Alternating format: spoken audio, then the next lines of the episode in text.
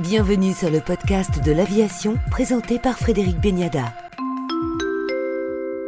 Bonjour Patrick Key, directeur de l'EASA. Bonjour. L'avion du futur, il passe par quoi? L'avion du futur, il passe par des ruptures technologiques parce qu'on conçoit bien qu'un avion avec les technologies actuelles, avec euh, l'utilisation du fuel tel qu'on la connaît aujourd'hui, ça ne passera pas les, critères d'exigence de, la, société euh, du futur. Donc euh, l'avion du futur, c'est un avion technologiquement complètement différent. Aujourd'hui, on parle beaucoup d'avions à hydrogène avec cette échéance de 2035. C'est pas trop court, 2035, lorsque vous dites effectivement il faut une véritable rupture technologique, sachant qu'il faut au moins déjà 10 ans pour certifier un moteur de nouvelle génération. 2035, c'est ambitieux, mais on ne va pas certifier 50 avions en 2035. Hein. donc euh, il y aura vraisemblablement un premier avion qui sera certifiable en 2035, qui sera un, court courrier ou un, un avion régional.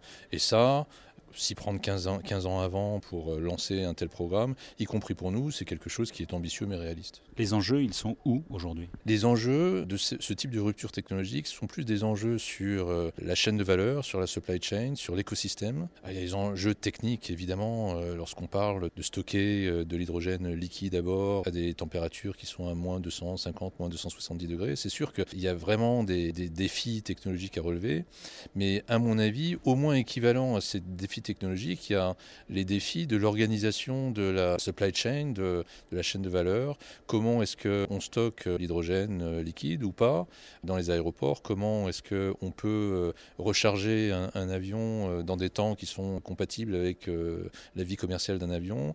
Comment est-ce qu'on garantit que les circuits de distribution de l'hydrogène sont sûrs? Tout ça, ça fait qu'un grand nombre d'acteurs euh, qui ne sont pas forcément impliqués dans l'aviation aujourd'hui devront être impliqués et puis devront euh, remplir des critères d'exigence qu'ils ne remplissent pas forcément aujourd'hui. Donc euh, non, il y a beaucoup, beaucoup d'enjeux qui sont techniques, opérationnels, institutionnels. Alors justement, on parlait beaucoup à un moment donné de l'avion électrique. On ne sait pas stocker l'électricité, les batteries sont aujourd'hui extrêmement lourdes et on y revient un peu ou pas? Non, je pense qu'on avait il y a 10 ans euh, l'idée qu'on pourrait avoir des A320 électriques. Là, en regardant la, maturité euh, des batteries, des technologies électriques, on s'aperçoit que le rapport poids-puissance ne permet pas d'avoir un gros avion commercial entièrement électrique. On a, on a, revu nos ambitions sur ce sujet. Ça ne veut pas dire qu'il n'y a pas d'avion électrique possible. Ça sera certainement pour des plus petits euh, modèles, notamment pour, l'aviation générale, tous les avions d'entraînement, euh, mais aussi pour des petits avions très court courriers, où là, potentiellement, il peut y avoir des avions électriques. Mais aujourd'hui, on s'aperçoit que, compte tenu de, la, connaissance qu'on a sur l'évolution des technologies de, de batteries électriques, on ne pense pas que ce soit une option viable pour les gros avions commerciaux aux horizons qu'on se fixe, qui sont 2030-2040.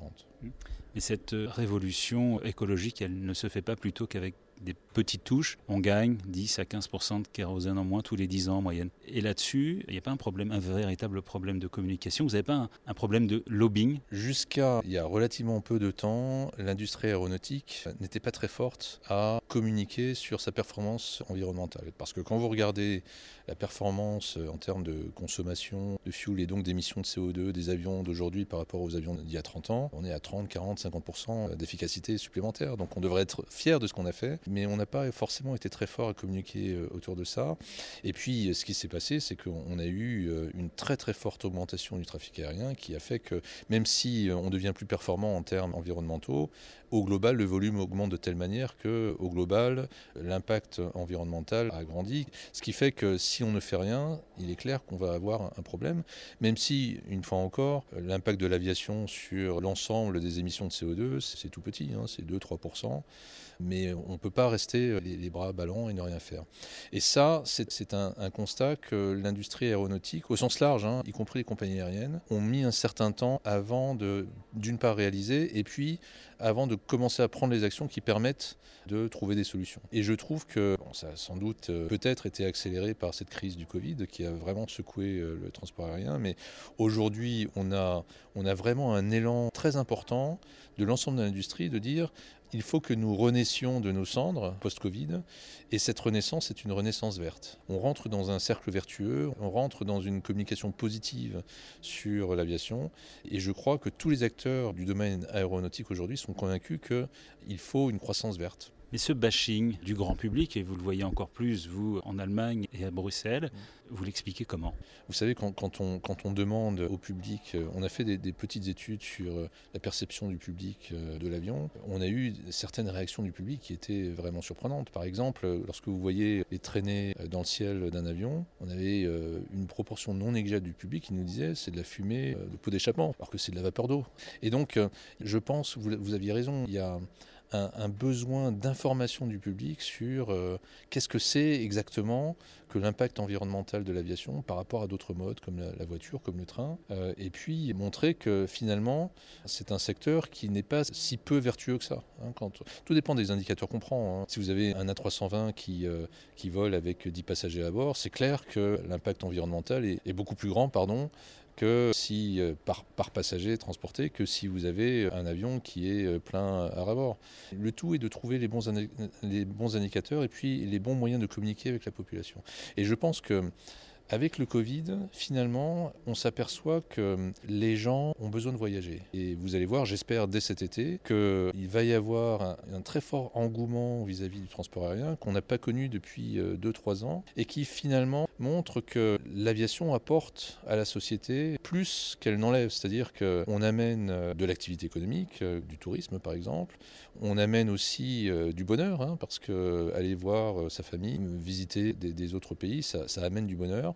Et ces dimensions-là, euh, elles vont prendre le pas, je crois, sur l'aviation bashing. Et en plus, si on est lancé comme on l'est sur des programmes euh, vertueux en termes d'environnement, euh, je pense qu'on peut donner une image beaucoup plus verte de l'aviation qu'elle ne l'est aujourd'hui.